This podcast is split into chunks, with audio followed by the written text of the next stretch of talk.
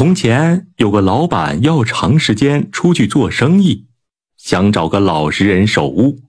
找了几天，他找到了一个名叫王三的人，有些不放心，想试试王三到底老不老实。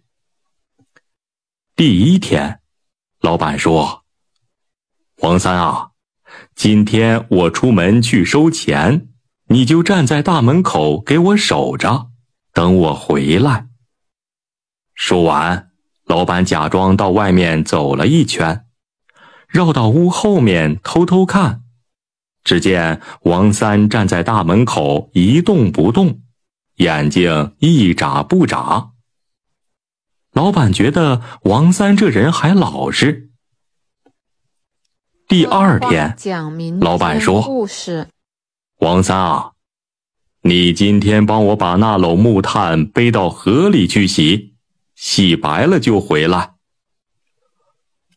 王三把一篓木炭背到河里，一节一节的洗，洗了一天，天黑了，人还站在水里。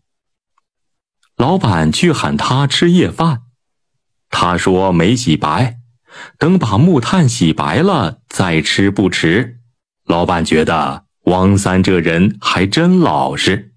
第三天，老板说：“王三啊，院坝里有五捆柴，今天你给我煮一个鸡蛋，煮到天黑了，我回来吃。”老板一出门，王三就架起芒柴，大火煮鸡蛋。天黑了，老板回来，看见五捆柴都烧完了，鸡蛋还煮在锅里。